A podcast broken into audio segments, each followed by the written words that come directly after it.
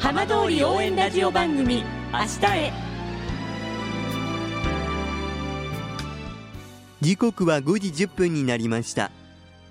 今週も浜通りの情報をお届けする浜通り応援ラジオ番組明日へのスタートです。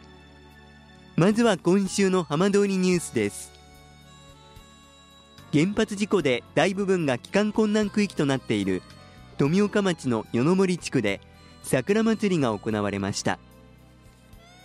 来年春を見込む避難指示の解除に向けて今年は柵が撤去され桜のトンネル全域に立ち入れるようになりました。さて毎週土曜日のこの時間は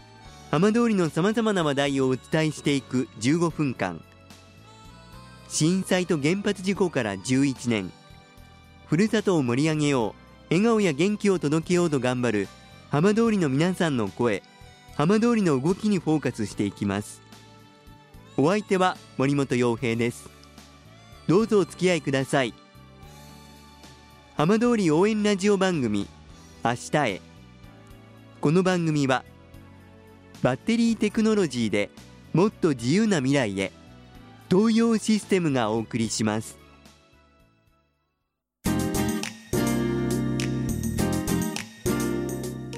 代わっては浜通りの話題やこれから行われるイベントなどを紹介する浜通りピックアップです。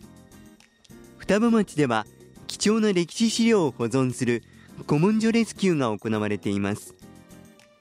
今週は双葉町教育委員会障害学習課副主任学芸員の星博和さんにお話を伺います。星さんよろしくお願いします。あはいよろしくお願いします。最近よく聞く古文書レスキューという言葉、はい、こちら改めてこう具体的にこうどういったあのお仕事の内容なんでしょうか？はい、えー、古文書レスキューはですね、まあ、主になんですけれども例えばその町にその、まあ、古いまあ、昔から住んでいるような方のご自宅とかがあったときに、まあ、あのちょっと今、まあ、双葉町ってその震災、まあ、震災の影響でまだ町には戻れてないんですけれども、はい、そのまあ、例えばうちにある蔵ちょっと今度解体するんだけれども、まあ、なんか結構古いものとかあるかもしれないんでちょっと中見てもらってでそこでもしなんかまあ、町の方でなんか活用できるようなそういう歴史とか文化に関係するようなものとかあるんだったらちょっとまあ救出してくれないかっていうようなことでやってるのがその古文書レスキューになります。これまでの中では何かその具体的なその事例っていうのはあったんでしょうか？そうですね。あの実際にあの、まあ、町民の方から、まあ、依頼を受けまして、ええ、まあ、それであの、はい、入った例っていうのはあの何件かはあります。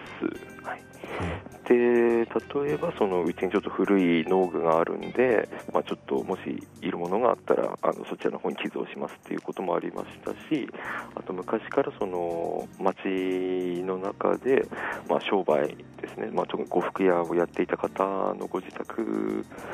に、ま、入らせていただいて、ま、調査をさせていただいたりっていったようなこともありました。ま、今唯一その町に住むことができないという状態が続いています、はい、そういった状況というのはこの歴史資料古文書レスキューという観点からは影響というのはどうでしょうか？そうですね。や,、まあ、やはり今、あのまあ、家の方、まあ、町の方でも再開発のの、まあ、計画なんかも決まってきてで一方で家の方にまあ、実際、町民の方、町を離れている町民の方なんかも、まあえーまあ、家を取り壊すとか蔵を取り壊す予定だっていうところでですね、まあ、結構やっぱりちょっと依頼する頻度っていうのはちょっと増えてきてはいますね。保存のこう状態っていうのはどうなんですか、やはりその10年、まあ、近くも放放っておかれたような状態とかにはなってたりするので、えー、まあ、結構その、まあ、汚れているようなものなんかもあったりはするんですけれども、えー、逆に結局その10年間そこにあの整理されないままでいたので、まあ、お金で逆に残っているっていうような部分もありますね。あそういうこともあるんですか？はい。あの蔵の中いつか整理しようと思ってたんだけど結局震災になっちゃったからみたいな例とかもあったりはしますし、はい、あの例えば結構その貴重なものだったりですとかはい。かなりこう古いものだったりですとかはい。こう価値のあるものっていうのは結構あったりするものなんでしょうか？まあ、そうですね、まあ、もちやっぱりその家一軒一軒に歴史っていうものがありますので、その残ってるものから、そのまあ、その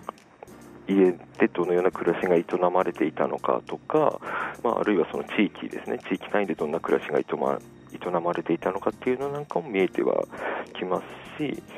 そうですね、まあ、文章なんかでも、まあ、やっぱりそれは同じようなことは言えますね。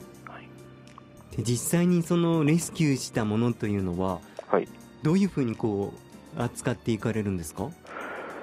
一応はですね、まあ、町の方で今あの、仮に保管できる施設の方で、まえー一時的に預かったり、まあ、あるいはその所有者の方に確認をして、えーっとまあ、寄贈していただくっていうのであれば、まあ、そこで町のものとして保管していくっていうような形で、えーでえー取り扱ってはいます。で文書の一部に関してはですね、あのーまあ、外部のですね、まあ、研究機関ですとか、まあ、そういったようなところの、まあ、協力を得てですね、えー整理作業っていうのを行ってはいます。今後そういったものをこう公開したりですとかはい何かにこう役立てていくとかそういうものっていうのは予定としてはいかがですか？まあそうですね、まだちょっと明確にまあこうしていきたいっていうところまではまだないんですけれども、やはりその、まあ、震災以前に町がどういうような歴史をまあ歩んでいたのかっていうようなことが分かるような資料にはなりますので、やそれをまあどんどんまあ外に公開していって、双葉町っていうのはこういう町ですよっていうのを、まあ、やはりアピールしていきたいなっていうふうには考えてはいます。興味持ったという方町民の方もいらっしゃると思います。はい。そういう方はどうすればいいでしょうか？そうですね、あの教育委員会、町の教育委員会の方にですねあのご連絡いただければ、えーあとはですねその日程等をまあ調整した上で、えっと訪問させていただきます。はい。やはりこう今後もこの古文書レスキューというのは、えー役割としてはこう大事になってくるというふうなところは星さんご自身はいかがですか？まあ、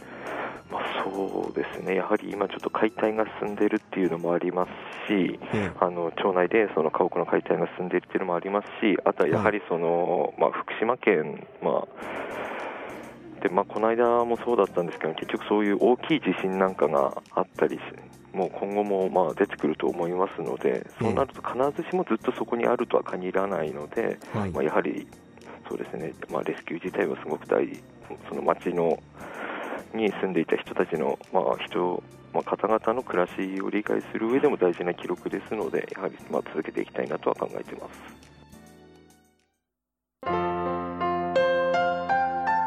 浜通り応援ラジオ番組「明日へ」